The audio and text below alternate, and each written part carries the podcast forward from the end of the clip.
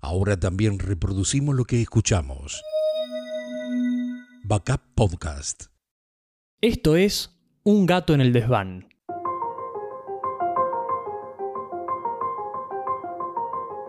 Como intruso, como espía, como espectador, un gato, alimaña curiosa y que siempre estuvo, sube al desván para estudiar los procesos y las historias detrás de las más icónicas piezas de museo. De Cleopatra a Warhol, entre siglos y continentes, el felino colecciona anécdotas y secretos que brotan en los áticos, altillos y ateliers, y me los confía a mí. Historias contadas por los artistas primero y por Remigio González después.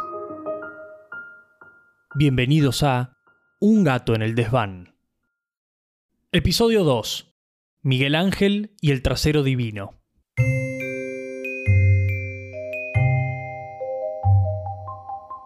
De la gloriosa, cuasi divina capilla sixtina, con sus más de 300 figuras humanas, a la más mundana de las representaciones sagradas.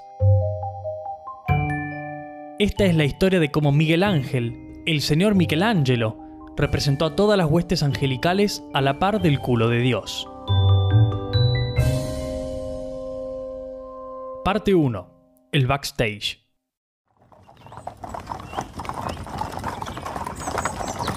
Que los distraídos levanten la vista.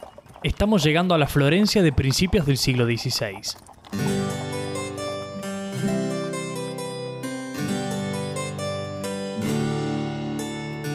A su izquierda pueden ver a Miguel Ángel, preparando el mármol para su David. A la derecha, Leonardo da Vinci seca sus pinceles al sol para continuar con la Gioconda. Y más al fondo, un siempre joven Rafael hace los bocetos para la escuela de Atenas. ¡Wow! Y uno aquí, haciendo aviones con palitos de helado y plasticola. Somos todos hijos de nuestra época, y qué época fue el siglo XVI en el oeste italiano, mamma mía. Nuestro tour por las tierras tanas pondrá el ojo en Michelangelo Bonarotti, nuestro Miguel Ángel. El escultor ya gozaba de cierta fama después de la piedad del Vaticano y de su David, y era largamente considerado el más célebre artista europeo del momento. En el año 1508 recibe una solicitud extraordinaria. El entonces Papa Julio II, también conocido como el Papa Guerrero, le encarga a Miguel Ángel la decoración de los techos de la Capilla Sixtina.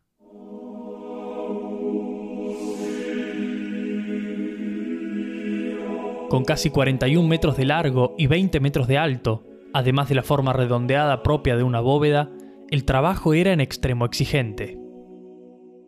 Cuando su autoestima roza el suelo, recuerde, Miguel Ángel casi rechaza el trabajo porque no se consideraba un buen pintor.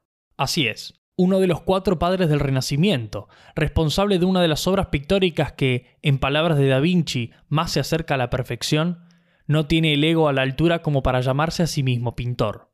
De repente, mi avioncito de madera no me da tanta vergüenza. ¿Alguien tiene el número del MoMA? Después del pedido papal, hubo un fuerte choque de personalidades. Sabemos que Miguel Ángel era temperamental, efusivo y malhumorado, y que no se consideraba el artista adecuado para la tarea, porque él era escultor. Al mismo tiempo, el mote de Papa Guerrero nos aleja de la imagen papal de un señor canoso, cachetón y con mofletes rosados. Julio II fue un pontífice sumamente involucrado en conflictos bélicos y políticos, y la tenacidad y firmeza necesarias para arrastrar el sobrenombre chocaron frontalmente con la terquedad miguelangeliana. De todas formas, y después de renegar y negociar durante unos meses, Miguel Ángel acepta la titánica misión y comienza a ejecutarla en mayo de 1508. Parte 2. El encargo.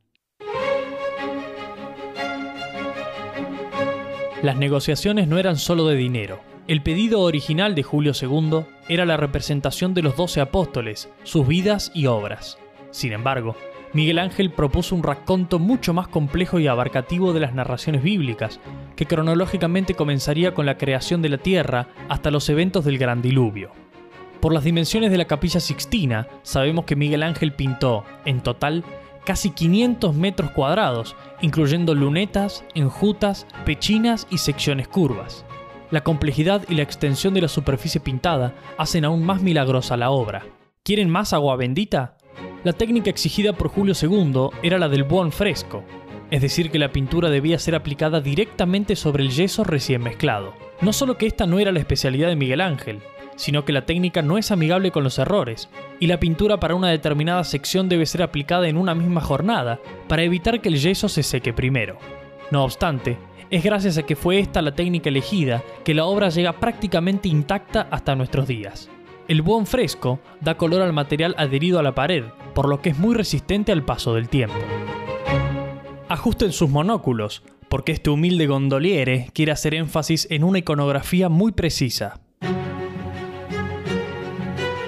Si usted entra a la capilla sixtina y se desnuca mirando hacia arriba, verá la narrativa bíblica desarrollándose al revés. Primero, verá el diluvio universal, seguido de el sacrificio de Noé, el pecado original, la creación de Eva, la creación del hombre, la separación de la tierra de las aguas, la creación del sol, de la luna y de las plantas, y al final, justo por encima del altar, la separación de la luz de la oscuridad. Nos detendremos un paso antes del altar, con la nuca al piso, mirando la creación del sol, de la luna y de las plantas. Esta sección particular contiene, tal vez, la simbología menos simbólica y más explícita de toda la bóveda. Notará que en la parte izquierda aparece representado el trasero de Dios, el gluteus maximus, las nalgas magnas. No seamos inocentes en sugerir que lo que vemos es a Dios de espaldas y que le estamos prestando demasiada atención a su ya sabes qué. Ni el más escéptico entre nosotros pensaría que las telas que recubren el cuerpo sacro se acomodaron de esa forma por obra del azar. El traserum divinum bien podría haber estado mejor escondido entre los ropajes, pero, por supuesto, hubo una intención detrás. Sí, sí, dije detrás. Parte 3. El motivo. no es del todo fácil encontrar una explicación que satisfaga nuestra curiosidad. La era del Renacimiento está repleta de símbolos, alegorías e interpretaciones ocultas, y tenemos una predisposición especial para que las cosas encajen. Si las cosas pueden encajar de forma mística o espectacular, mejor aún. Hay varias teorías orbitando alrededor de las posaderas celestiales. Una hipótesis muy fuerte es que Miguel Ángel, a pesar de ser profundamente espiritual y creyente en la doctrina judeocristiana, no se llevaba para nada bien con la autoridad, y menos aún con la iglesia. Las eternas discusiones con Julio II, los pagos atrasados y las pésimas condiciones de trabajo podrían haber llevado a Miguel Ángel a esconder muchas levantadas del dedo medio por toda la Sixtina. Y las nalgas perfectas no serían los únicos bafanculos. Se considera que la forma que aparece detrás de Dios en la creación de Adán es un perfecto corte sagital de un cerebro humano, teoría que dispara cientos de nuevas corrientes de análisis. También sabemos que representó a muchos jerarcas eclesiales como figuras demoníacas en el fresco de El juicio final, que Miguel Ángel pintó 24 años después de la bóveda. Hay, no obstante, otra conjetura posible. Miguel Ángel era un erudito estudioso de la literatura clásica y de las sagradas escrituras. Hay una famosa anécdota entre Miguel Ángel y Leonardo da Vinci, donde Leonardo estaba discutiendo con algunos florentinos un asunto sobre la obra de Dante. Miguel Ángel pasaba por allí, y Leonardo lo llamó para que resuelva el problema. Por la fricción entre ambos genios, la cosa no terminó nada bien. Pero atención, porque la conjetura sigue. Hay un pasaje del Antiguo Testamento, en Éxodo 33, donde Dios está hablando con Moisés y le explica que cuando él se vaya no podrá ver su rostro, solo podrá ver su espalda. En nuestro español moderno esto no supone ningún problema, pero en el latín del siglo XVI la cosa no es tan sencilla. En el pasaje original en hebreo, el sustantivo espalda es plural y se pronuncia así. La primera traducción del hebreo es al griego, donde se mantiene la pluralidad del sustantivo. Plates. Y, del griego al latín, se mantiene nuevamente la pluralidad, llegando a los ojos de Miguel Ángel posterior a mea. Estudioso como era el artista, no podía hacer menos que retratar no la mera espalda de Dios, sino sus espaldas, sus partes traseras. También se considera un fuerte signo la aparición, en el mismo fresco, de las plantas de los pies de Dios, un símbolo normalmente reservado para los sucios mortales. Digámoslo, como corresponde, a calzón quitado. Una libre interpretación del pasaje, con una sólida justificación literal y lingüística, fueron suficientes para retratar las pompas todopoderosas. Goethe dijo una vez que hasta que uno no conoce la capilla sixtina, no sabe de lo que es capaz el hombre.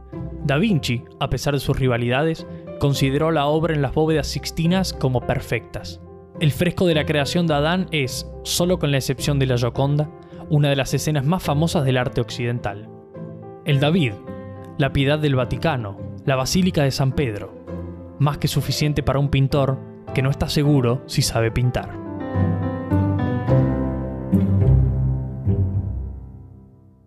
Este fue un podcast de Backup. Te invitamos a seguirnos en las distintas plataformas de reproducción de podcast y redes sociales. Escribinos a podcast.backup.com.ar. Directora Albertina Márquez To. Coordinador de contenidos Marcelo Díaz.